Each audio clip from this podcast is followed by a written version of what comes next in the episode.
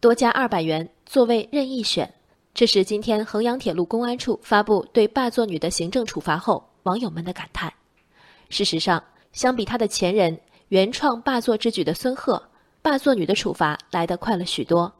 在昨天湖南永州至深圳北的高六零七八列车上，一名女乘客上车后持靠过道座位的票坐了靠窗的位置，在列车员和安全员劝导下，霸座女坚持不让座，并反复强调他的票上没写是过道座位，座位椅背上也没贴具体座位号，头顶的座位号看不明白，不作数。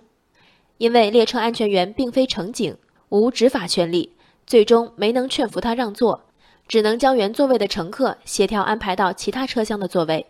一天后，对霸座女的处罚来了。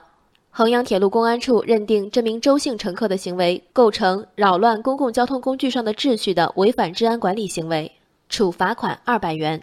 广州铁路局公示，将限制他购票乘坐火车，公示期满后一百八十天内无法购买火车票。这结果让一半人叫好，另一半人喊轻。法律和制度的实施常受现实掣肘，这份无力往往动摇普通人对朴素正义的信心。过马路闯红灯不对，打人偷东西不对，偶有荒诞的霸座男女挑战这些本无意义的规则，可成笑谈，也能制造愤怒和恐惧。一个霸座女，众人指其无耻；一万个、十万个呢？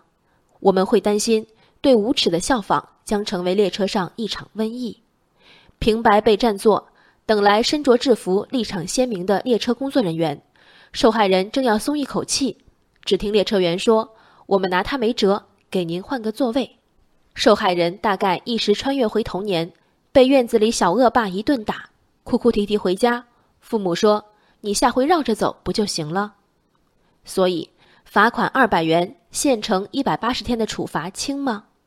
对占座之过，这个处罚是相称的。我们仍觉得罚轻了，是因为这个处罚与霸座女对社会公序和我们心理活动的玷污无法对等。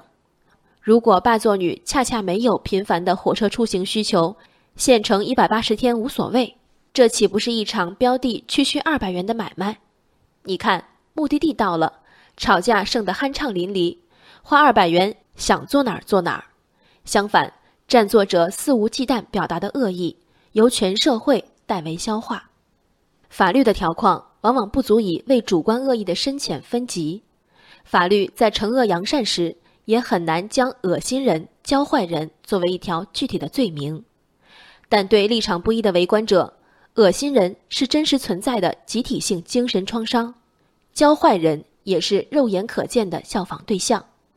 先有霸座男，再有霸座女，又有霸座老太，霸座全家桶的腾腾热气里，几分温度来自软弱的无依据、无执法权。哪怕真无执法权，在规则调整前，不能先用用报警权吗？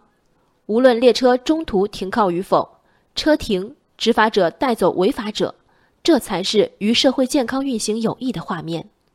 长长车厢数百人，不为天真的出气。只为信仰和安全感的确认，是非善恶强弱，规则没变，维护者没有缺席。如果无耻是无耻者的通行证，请让清晰的法律和强力的执行成为无耻者的墓志铭。人生海海，见微知著。我是静文，往期静观音频请下载中国广播 APP 或搜索微信公众号为我含情。